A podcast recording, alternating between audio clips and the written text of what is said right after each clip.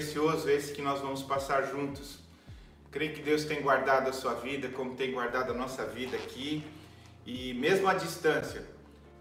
E, ela é uma coisa bem complicada, né? Porque eu tenho saudade de estar com você, de poder te abraçar, de ver você, de, de podermos conversar. Mas nós estamos ao menos nessa condição de online, onde a gente pode também buscar mais a Deus, não é? Você tem um tempo disponível para isso. Eu quero lembrar você e encorajar você na, no plano de leitura da palavra, para que você possa estar crescendo cada vez mais no Senhor. E nesses, nessas devocionais, nesses bons dias que a gente tem tido aqui, eu tenho proposto falar sobre, primeiro, sobre o crescimento espiritual, a necessidade de crescermos. Nós falamos já sobre isto, você deve se lembrar. Falamos sobre ah, que o crescimento espiritual é algo natural, é algo que deve acontecer. Toda, todo ser vivo necessariamente cresce. E nós, como cristãos, também temos que crescer. E o alvo que Deus tem colocado para mim e para você é a, a crescermos à, medida da estatura de Jesus. Considere então a altura de Jesus, nós vamos ter que crescer como Ele, alcançar a sua estatura. E esse, esse crescimento é, tem dimensões, nós falamos sobre isto. Tem a dimensão do conhecimento de Deus, e nós falamos o que significa isto. Não é simplesmente a, acrescentar informações na nossa mente, no nosso coração, na nossa vida, mas é muito mais que isso, é conjugar o conhecimento com a prática. E isso resulta em sabedoria de Deus, não é? Que nos leva a sermos edificados em Deus, a conhecermos mais o Senhor. Falamos também do desprovimento da velha natureza, despojar-se da velha natureza, deixar de é, praticar muitas das coisas que praticávamos, vivermos a cultura que vivíamos para viver uma nova cultura. Falamos da consciência do corpo, entendemos que nós não somos mais sozinhos, somos a família de Deus, pertencemos ao corpo de Cristo e por fim, o exercício do serviço do reino. Aí ontem nós falamos de Romanos 12, 1 e 2 né? Falamos da importância então de nos despojarmos, e para despojarmos, nós precisamos também estarmos é, nos vestindo. Nós nos desnudamos da velha natureza e nos vestimos de uma nova natureza em Jesus. Para que isso aconteça, nós precisamos deixar as velhas práticas, como nós vimos, o padrão antigo do mundo, para viver a novidade de vida que há em Deus. E essa novidade de vida em Deus começa necessariamente por é, mudança de mente, alteração da forma de pensar. Deus vai alterando a nossa forma de pensar. Isso é uma cooperação, o Espírito Santo em nós, nós vamos aprendendo a viver e a entender a mente de Deus. E vamos assimilando a mente de Deus em nós. Hoje eu quero falar um pouco com você na sequência desse texto, dos versículos 3 em diante, porque nesse texto Paulo vai falar muito sobre esse crescer, sobre esse aculturar-se ao reino de Deus a forma como nós devemos viver. E é interessante que Paulo vai começar falando sobre a questão de serviços que nós já falamos aqui, mas que eu quero reenfatizar e falar numa nova perspectiva. Ele começa no versículo 3 falando até dessa questão de serviço na, na, na condição de que nós pertencemos a um corpo, pertencemos a uma família. E para viver nessa família, nós temos que nos ajustar e entender o nosso lugar. Ele começa dizendo: Porque pela graça que me foi dada, digo a cada um de vocês que não pense de si mesmo além do que convém. Ou seja, a palavra do apóstolo Paulo aqui é que você não deve pensar mais do que você é, mas eu quero acrescentar isso considerando o próprio texto, mas não é para pensar menos também. É para pensar a medida exata, porque isso vai nos dar sabedoria, vai nos dar entendimento, vai nos dar a condição de podermos viver para Deus aquilo que Ele deseja que vivamos, sem pensarmos que nós somos menos do que os outros ou que somos mais do que os outros. Em Deus, todas as condições, todos os recursos nos foram dados de forma igual. Eu e você temos alcance às mesmas promessas de Deus. todas elas estão disponíveis para nós. Então nós podemos nos confortar em que Deus realmente nos criou de forma assombrosamente maravilhosa e individual. Olha que coisa tremenda.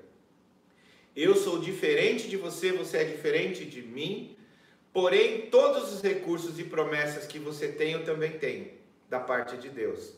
E Ele quer então usar, é, é, usar a minha vida e a sua vida como instrumento dele para a expansão do reino dele, para a bênção para outras pessoas, para que nós cresçamos, para que nós também alcancemos esta sanidade né, psicológica, mental, é, esse lugar de, de, de felicidade mesmo, de realização pessoal que só encontramos em Deus. Quando Pascal fala que há, há, há um vazio no coração do homem que só pode ser preenchido por Deus, ele está falando primeiro de um aspecto negativo, há um vazio, mas ele fala também de um aspecto positivo, que Deus pode preencher esse vazio e então você está completo, você está pleno.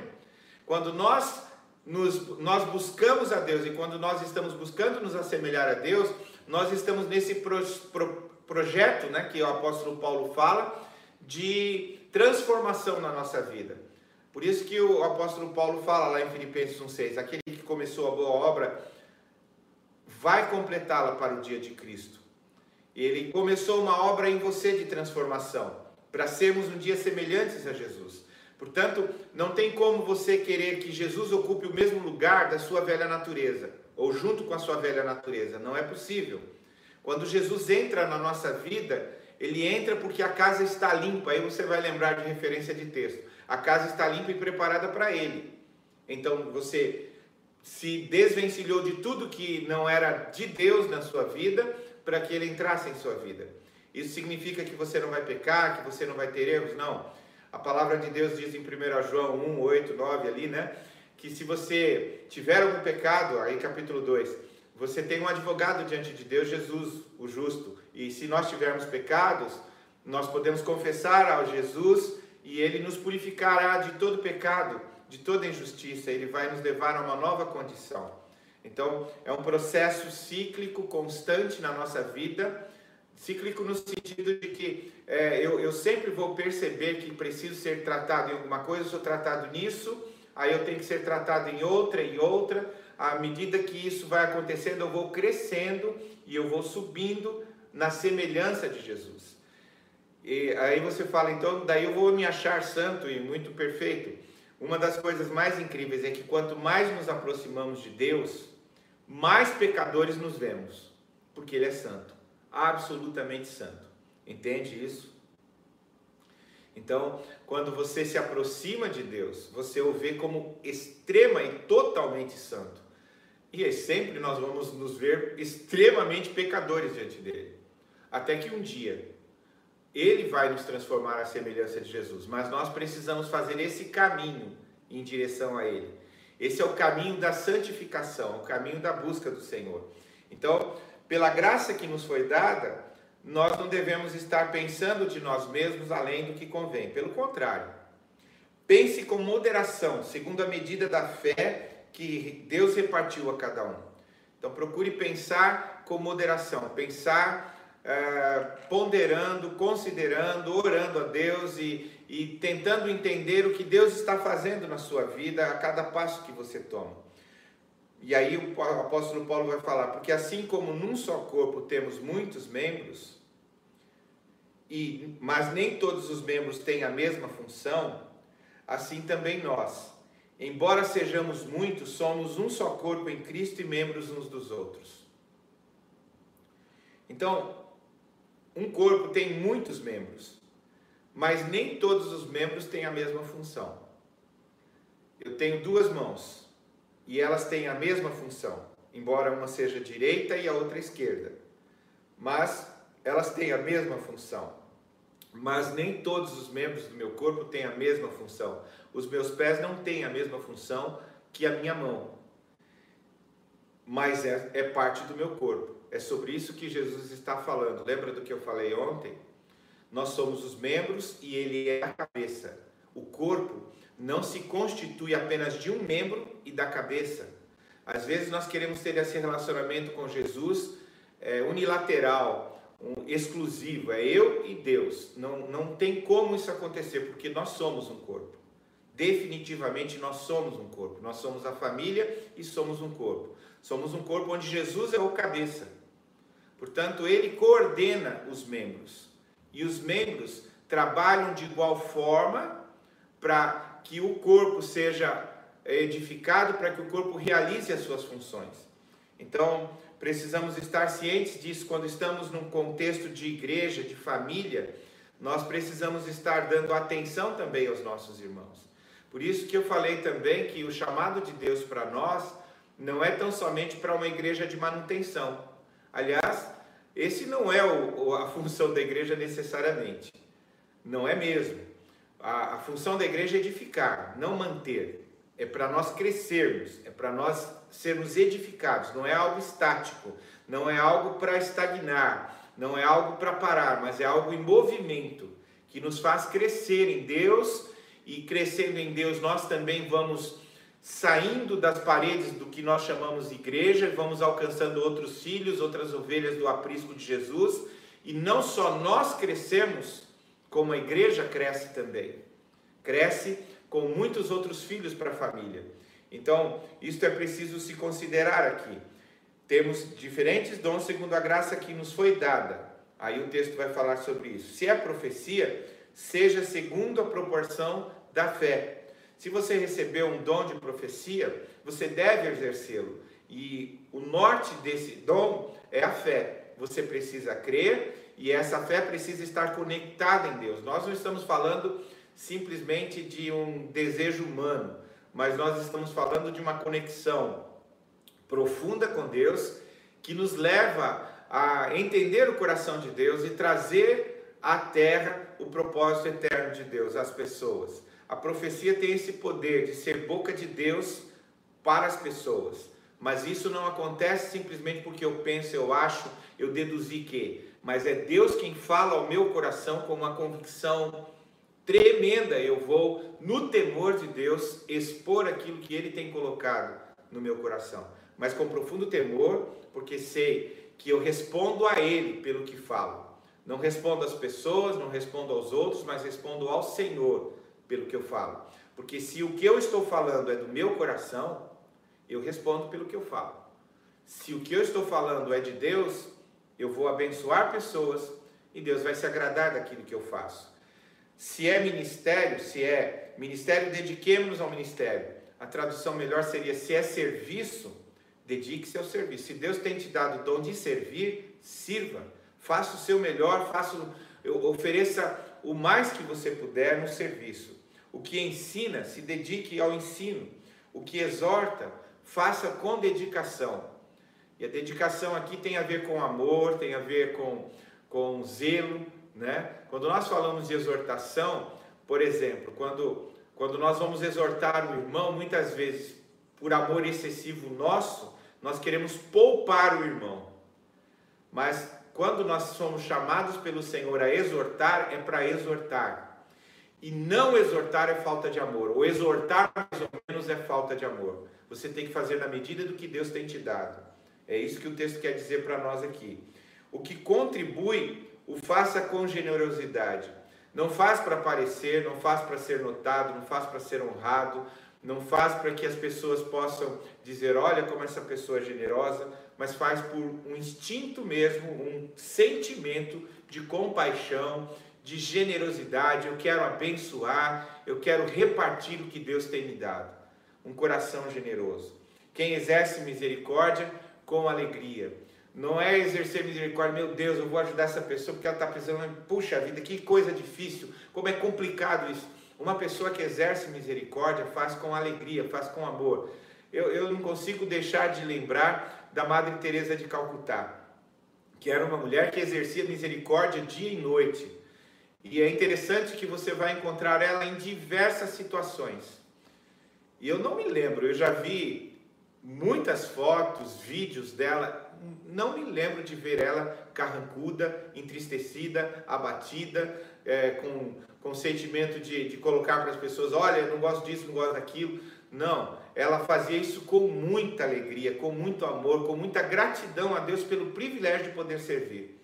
Eu creio que é por aí que a, a misericórdia deve acontecer na nossa vida. E aí Paulo vai elencando algumas qualidades que precisam ser encontradas, algumas virtudes que precisam ser encontradas em nós. Quando a gente lê o texto aqui, parece ser extremamente óbvio, mas eu e você que convivemos na igreja, e eu convivo há muitos anos, desde o meu nascimento, a gente sabe que não é bem assim.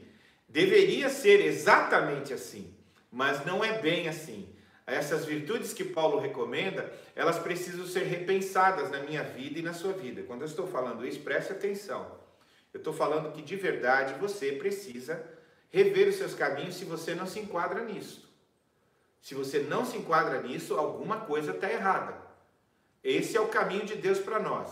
Por isso que eu falei para você lá atrás, você não vai virar no santarrão, mas você tem da parte de Deus a possibilidade de confessar pecados, de ser tratado por Deus, pelo Espírito Santo, para que você vá se amoldando ao caráter de Jesus, o fruto do Espírito, e vá se parecendo cada vez mais com Jesus. Portanto, não fique frustrado quando você comigo ler agora essas virtudes e pensar, meu Deus, eu estou distante demais disso. Eu, eu antes de ler, já posso afirmar que estou. Mas eu quero caminhar em direção ao que Deus tem para mim. Eu estou andando em direção. Eu lembro do que o apóstolo Paulo fala e é o que deve estar na nossa boca, no nosso coração. Não julgo que tenha alcançado, mas uma coisa eu faço. Deixando as coisas que estão para trás, prossigo para o alvo. Então vamos prosseguir para o alvo, vamos caminhar em direção ao que Deus tem. Então ele começa a nomear ou a descrever estas virtudes. Primeiro ele diz: o amor seja sem hipocrisia. Quando ele fala aqui de amor, não é simplesmente o gostar de Pedro, eu gosto de você, Jesus. E é o que muitas vezes nós usamos, porque o, o nosso gostar aqui tem reservas, o nosso gostar tem limites, o nosso gostar tem fronteiras, o nosso gostar tem a nossa pitada, o nosso tempero, tem que ser do nosso jeito. Mas o que Paulo está falando aqui tem a ver com o amor ágape, o amor de Deus no nosso coração derramado, que deve então necessariamente, porque não há como esse amor de manifestar-se de outra forma, ele deve ser sem hipocrisia. Hipocrisia vai lembrar as máscaras que os gregos usavam, Hipócrates, e estas máscaras elas eram para esconder o rosto da pessoa e ele interpretar um papel e desempenhar um papel em uma peça teatral. Essas eram as máscaras. E Deus está dizendo, o apóstolo Paulo está dizendo para mim e para você, que o amor que nós temos que ter pelas pessoas precisa ser sem hipocrisia. E quando nós falamos nesse sentido, eu quero chamar a atenção para você. Há, há muitas pessoas que são amáveis, e há muitas pessoas que nós temos muita facilidade de amar e algumas pessoas nós temos dificuldades de amar. Agora, ter dificuldade não implica necessariamente em deixar de amar. Agora, o esforço no seu coração, na sua vida, de buscar o recurso de Deus para amar a pessoa, precisa estar acontecendo, precisa estar sendo desenvolvido. É nesse, nesse sentido que o amor se torna sem hipocrisia. Não é aquele tipo que você já deve conhecer. Olha, eu quero dizer para você que, para não ser hipócrita, eu acho isso e aquilo de você, que você é isso, terrível e tal, mas mesmo assim eu gosto de você, eu amo você. Uma pessoa que ama não vai se pronunciar desta forma. Uma pessoa que ama com o amor de Deus, ela vai dizer: Olha, eu tenho dificuldade de, de compreender determinadas atitudes sua, suas, eu não consigo entender por que você faz desta forma, mas eu estou me esforçando eu quero realmente me aproximar de você, eu quero viver em paz com você, eu quero ter um relacionamento de Deus com você. Então você vai quebrando barreiras com essa pessoa e crescendo em Deus com ela. O texto continua e diz: odeie o mal e apegue-se ao bem. Quando fala de odiar, odiar o mal, não é só odiar o sentimento que pode habitar no meu coração, mas é também odiar tudo aquilo que é definido como mal como algo que não procede de Deus, aquilo que não agrada a Deus, que não, não honra o Senhor, que não, não se identifica com o reino de Deus, eu preciso abominar, eu preciso me afastar. A palavra de Deus diz que Deus abomina o mal, Deus abomina o pecado e ele não pode ter contato com o pecado. Se nós queremos nos assemelhar à natureza de Deus, necessariamente eu e você precisamos nos afastar do mal. E aí, eu e você não precisamos nem de muita teologia, nem de muito estudo para saber o que é mal. Por exemplo, uh, situações que você sabe que desonram ao Senhor, quem sabe uh, conversas que não, não agradam a Deus, que não são uh, edificantes.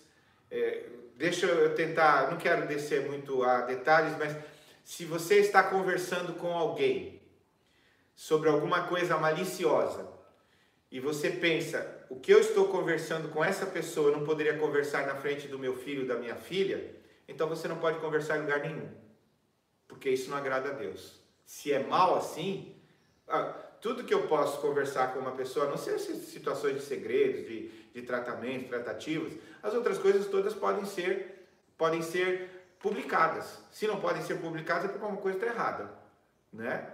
Então não tem sentido. A não ser que seja, como eu falei, para tratamento, para cuidado com a pessoa, é uma coisa. Mas de outra forma, nosso coração precisa estar num estado de pureza. E é isso que nós temos que buscar no nosso coração, na nossa mente. A pureza que procede do, Deus, do Senhor. Então, amem uns aos outros com amor fraternal. E quando fala de amor fraternal, fala de amor é, é, de resignação, amor que se oferece, amor que vai ao encontro dele. Nós temos uma, uma prática que não tem a ver com a palavra de Deus. Nós amamos as pessoas que nos amam, nós amamos as pessoas que nos interessam, nós amamos as pessoas que nos agradam, nós amamos as pessoas que fazem as coisas legais para nós. Mas o que o texto está dizendo aqui é que nós temos que amar uns aos outros. Não há exceção. E nesse sentido, eu me ofereço, eu não espero ser ajudado, eu não espero que as pessoas façam por mim, eu me ofereço. O amor um ao outro aqui começa em mim, não começa no outro. Eu amo o outro com amor fraternal. Ah, mas ele não me devolve. Bom, aí já não é um problema meu. Eu com Deus estou acertado aqui em ser fraterno com qualquer pessoa, independente de quem seja, independente do que eu ache das pessoas. Eu tenho que, como cristão, manifestar amor fraternal pelas pessoas. Porque se eu não fizer isto, inevitavelmente eu vou incorrer no primeiro, no primeiro, na primeira colocação do apóstolo Paulo, vou ser hipócrita. Porque em determinados momentos eu vou estar manifestando para a pessoa o que eu não sinto, eu vou estar demonstrando o que eu não sinto. E quando eu não tenho isso no meu coração, eu sou hipócrita. Portanto, se eu tenho esse amor ágape no meu coração, eu preciso derramar isso eu preciso distribuir isto a qualquer pessoa, a qualquer um que venha à minha frente. A parábola do bom samaritano seria um exemplo tremendo sobre este assunto, sobre esse, isso que estamos falando agora. Mas o texto continua: quanto à honra, deem sempre preferência aos outros. Então sempre precisamos honrar aos outros. Nós sempre queremos buscar a nossa própria honra. Mas sabe, quando nós honramos, a tendência é sermos honrados. A honra que nós ministramos é a honra que nós vamos receber. Portanto, devemos ser honrosos em relação aos outros. Quanto ao zelo, não sejam preguiçosos. Então, o, o cristão, o homem de Deus, a mulher de Deus, precisa ser uma pessoa não preguiçosa. Precisa ser uma pessoa zelosa, que faz as coisas do seu melhor. Ela oferece o que tem de melhor de si mesmo. Ela não oferece o resto, ela não oferece mais ou menos. Por isso, até nesse sentido, em alguns momentos nós vamos ter que aprender a dizer não. Não, eu não posso fazer esta coisa, porque se eu for fazer, eu não vou fazer o meu melhor, eu não tenho tempo, eu não tenho possibilidades, eu não tenho conhecimento, então não posso fazer. É mais fácil, é menos é, perigoso para nós, não é? Porque se você tomou uma tarefa, faça e faça o melhor. Se você trabalha numa empresa, seja o melhor funcionário que você pode ser para o seu patrão, porque isso agrada ao Senhor e isso honra o seu patrão, que com certeza reconhecendo isso em você, vai devolver honra a você. Percebe que as coisas são cíclicas nisto? Mas o texto continua: sejam fervorosos de espírito servindo ao Senhor. Então não é servir ao Senhor porque, ah, mas agora eu tenho que assistir essa devocional do pastor, meu Deus do céu. Eu estou assistindo, eu estou participando, porque eu quero eu estou com o meu coração fervendo por Deus, eu quero servir ao Senhor, eu quero crescer nele, eu quero conhecê-lo mais, eu amo a Jesus, eu amo a Deus, eu quero oferecer o melhor da minha vida, por isso eu quero meu coração queimando, ardendo em chamas por Deus, pela palavra de Deus, pelo Senhor Jesus, pelo Espírito Santo, para que eu possa derramar sobre as pessoas que estão ao meu redor tudo que eu tenho recebido do Senhor. O texto ainda continua e diz: Alegrem-se na esperança, sejam pacientes na tribulação e perseverem na oração. Então, um momento como esse que nós vivemos vai denunciar o que o nosso coração tem, tem contemplado.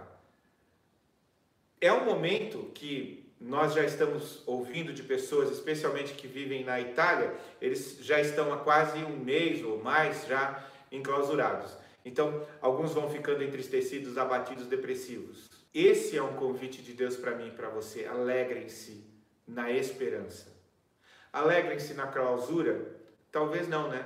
Talvez não seja o melhor lugar, não sejam as melhores coisas, mas alegrem-se na esperança do que Deus vai trazer para nós. E Ele vai trazer. Ele tem o melhor para a sua vida, Ele tem o melhor para a minha vida, Ele não mudou, Ele é o mesmo sempre, Ele é ontem, hoje e para sempre. Ele não muda, não há sombra nem variação de mudança no nosso Deus. E se Ele promete para nós, Ele faz. E nós temos sobre nós promessa de cuidado de Deus. Portanto, nós devemos nos alegrar na esperança, sendo pacientes nesta tribulação, perseverando na oração orando e buscando o Senhor. Nós intercedemos pela Itália, nós intercedemos pelas pessoas que estão sofrendo na nossa cidade, intercedemos pelos agentes de saúde. Senhor, nós intercedemos pelos nossos irmãos, pelas nossas irmãs, pelos cidadãos da nossa cidade. Nós cremos que o Senhor tem o melhor, nós cremos que o Senhor vai abrir as janelas dos céus e vai derramar bênçãos sem medida. Senhor, nós estamos aqui aguardando o teu realizar em nós. Percebe? Esperança, esperança. E por fim, ajudem a suprir as necessidades dos santos. Precisamos estar dispostos a reconhecer. E aqui, quando fala de suprir as necessidades dos santos, o texto vai falar em outro momento sobre suprir a necessidade do pobre, do necessitado. Mas aqui está falando dos santos, está falando da família, está falando do corpo. Precisamos estar atentos às necessidades dos nossos irmãos e irmãs. E não só necessidade financeira, material, física, porque às vezes nossos irmãos estão com problemas psicológicos, estão com problemas familiares e eu e você precisamos ajudar a suprir essas necessidades. Nós não podemos ser indiferentes. Nós não podemos ser alienados.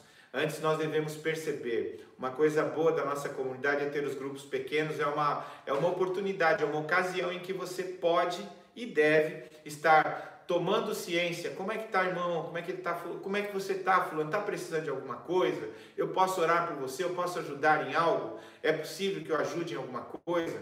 Então, ter ciência disso e agir como corpo, como família mesmo de Deus. E por fim, pratiquem a hospitalidade.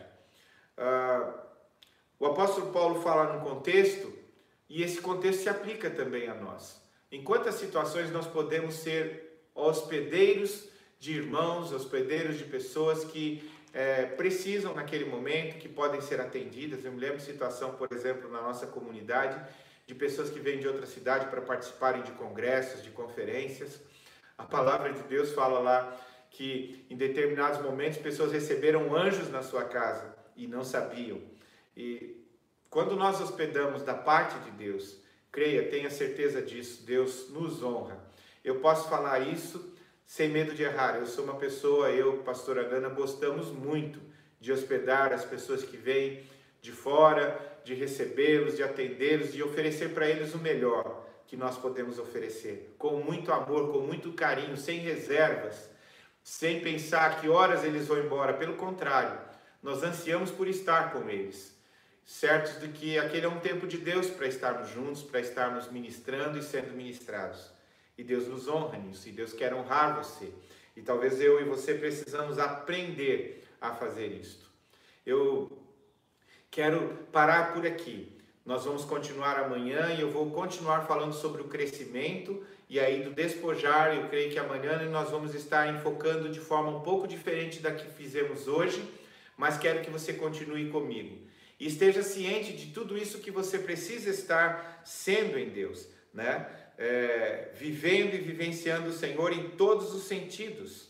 É, buscando entender que você faz parte do corpo, você faz parte da família, que você não deve estar pensando muito a teu respeito, mas também não pensando pouco a teu respeito. Deus te colocou num lugar tão excelente, você é tão especial para Deus. A Bíblia diz que de uma forma assombrosamente maravilhosa Deus formou você, porque Ele tem um plano maravilhoso para a sua vida. Então coloque-se no lugar onde Deus te colocou e viva a partir dali o que Deus tem para você, com todas as promessas e todas as bênçãos que Deus tem para a sua vida. Eu quero orar com você e nós vamos estar encerrando esse momento. Pai de amor, nós te agradecemos por tudo que o Senhor tem feito em nossas vidas. E cremos, ó Deus, que o Senhor está moldando e edificando em nós uma nova pessoa, edificando mesmo a pessoa de Jesus, para sermos semelhantes a Ele. E eu oro, Deus, por cada um desses que nos assistem, para que o Senhor esteja operando neles esta transformação, esta mudança, tudo isso que o Senhor quer e tem para nós, no sentido de nos fazer semelhantes a Jesus. Deus, que o meu irmão, a minha irmã, não fique desanimado nem desencorajado, pelo contrário, que eles possam colocar toda a esperança deles no Senhor e o Senhor, com teu Espírito Santo, possa estar transformando a vida deles a cada dia na semelhança de Jesus. Guarda-os, ó Deus, guarda cada um de nós nesse tempo que estamos nas nossas casas, ou aqueles que estão trabalhando e precisam trabalhar por causa da necessidade que temos, que o Senhor possa guardá-los, preservá-los, livrá-los, que a tua mão esteja sobre eles, ó Pai, em nome de Jesus. Amém.